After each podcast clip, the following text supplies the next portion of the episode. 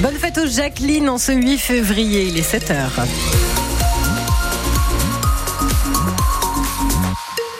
C'est France Bleu Armorique sous la pluie, sous le vent aussi, une journée agitée hein, sur la Bretagne. On verra ça en détail avec Sébastien Decaux de Météo Bretagne après le journal.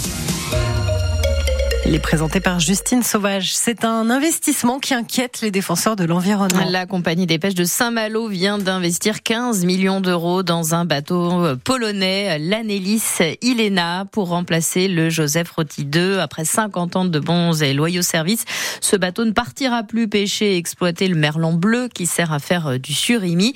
À la place, donc, ce sera ce navire polonais considéré comme le plus grand chalutier pélagique du monde, ce que dénoncent les associations de défense de l'environnement comme Bloom, où Laetitia Bizio est chargée de projet. Aujourd'hui, euh, les pêcheurs subissent crise sur crise, le secteur va mal et on trouve rien de mieux que de permettre à une compagnie euh, française d'exploiter le plus grand chalutier euh, pélagique du monde. L'avenir de la pêche, celle de demain, ce sont les pêcheurs qui pratiquent une petite pêche qui est beaucoup plus productrice d'emplois, qui bénéficie beaucoup moins de subventions publiques et qui consomme beaucoup moins de carburant. Par exemple, un chalutier euh, pélagique par tonne de poissons débarqués crée dix fois moins d'emplois qu'un navire de petite pêche. Donc qu'est-ce qu'on veut? Est-ce qu'on veut euh, des grosses usines de pêche qui vont euh, détruire l'emploi plus les écosystèmes ou alors une petite pêche côtière en crée un territoire? Cette compagnie des pêches de Saint-Malo qui investit dans ce bateau, c'est un modèle qui est obsolète. Des propos recueillis par Éric Bouvet. Son reportage à retrouver sur francebleu.fr. La compagnie des pêches a refusé de répondre pour l'instant à nos sollicitations. Et pour ceux qui se demandent, pélagique, ça veut dire euh, qui pêche en, haute mer. Euh, ce, à Saint-Brieuc, cette histoire d'un policier placé en détention provisoire soupçonné de complicité dans au moins un cambriolage. Ce jeune adjoint de 24 ans aurait participé à un vol dans une maison de Plérin fin janvier. Par sa fonction, il savait que la maison était vide car des collègues y étaient intervenus après la mort du propriétaire. L'IGPN, la police des polices, a été saisie. L'enquête se poursuit.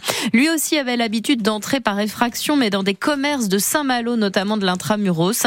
Un jeune homme de 20 ans a été interpellé et placé en détention provisoire lundi dernier. Il devait être jugé hier pour ses cambriolages, mais il a demandé à préparer sa défense. Finalement, François Bayrou n'entrera pas au gouvernement. C'est lui qui l'annonce, hein, alors que son nom circulait depuis 48 heures pour remplacer Amélie Oudéa Castera à l'éducation nationale. Le chef du Modem avait déjà critiqué à plusieurs reprises le nouveau Premier ministre, Gabriel Attal.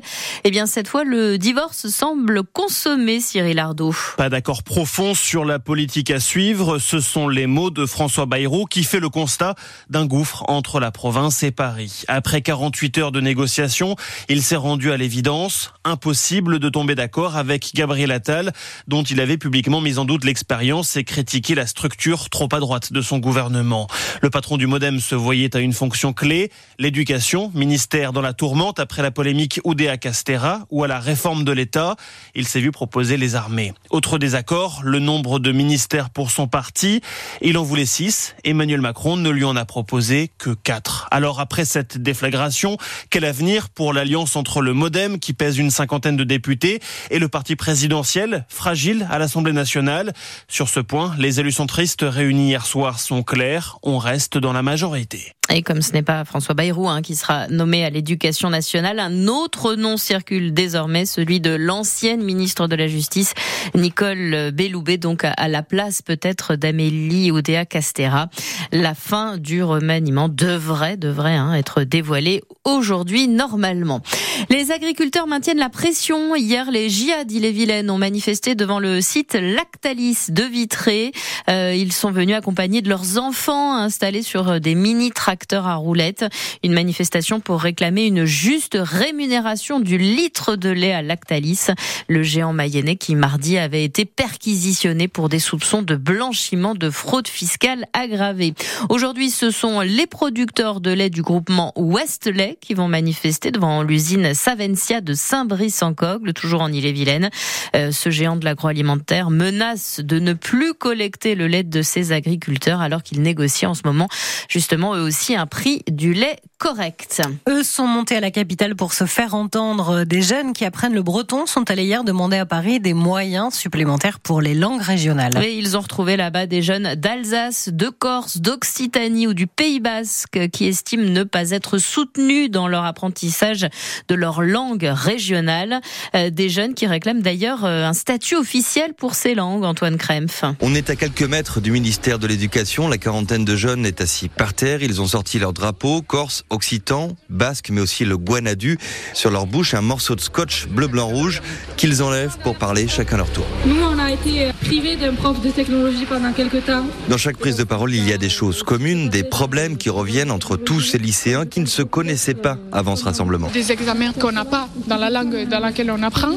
Oui, il manque euh, souvent des profs et euh, aussi euh, les états des bâtiments. Et chez les autres encore, c'est une situation encore plus pire. Fin du rassemblement, six d'entre eux vont à l'Assemblée nationale pour échanger avec des députés. Les autres filent un peu plus loin à la mission bretonne pour partager une pizza et pas seulement. On a échangé les comptes Instagram, tout ça, donc j'espère qu'on pourra faire des trucs bah, dans le futur. quoi. Et ça, créer des liens entre les jeunes à l'échelle du pays, c'est précisément le but de Renan Kerbiquet de l'association Quel est nombre qui a co-organisé le rassemblement. La logistique, c'était nous. Voilà. L'idée, ça serait peut-être de poursuivre, effectivement, de faire rencontrer ces différentes jeunesses de France avec chacun la langue, il y a peut-être un truc à jouer.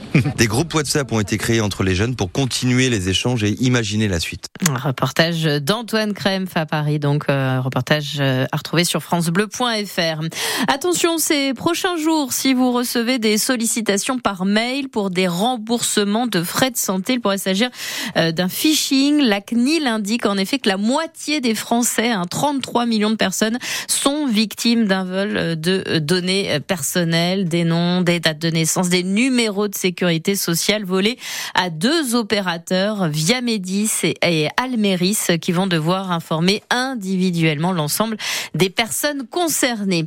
La suite des huitièmes de finale de la Coupe de France de foot hier soir, avec la victoire de Paris qui sort Brest, victoire aussi de Strasbourg sur le Havre, Nice élimine Montpellier, Lyon, Lille. L'exploit aussi hier soir vient du Puy qui a sorti Laval en s'imposant 2-1. Ce soir, dernier match de ces huitièmes entre euh, Rouen et Monaco. On connaîtra aussi ce soir les affiches des quarts de finale et donc le nom de l'adversaire du Stade Rennais. Le tirage au sort commence à 20h tout à l'heure. Des quarts de finale qui auront lieu le 28 février. Il y a aussi du hand ce soir. C'est son Rennes dispute euh, le match d'ouverture de la deuxième moitié de saison de Star League. Ce sera à la Glace Arena face à Nîmes à partir de 20h30. Actuel 13e, les irréductibles doivent se relancer après une première moitié de saison plutôt compliquée.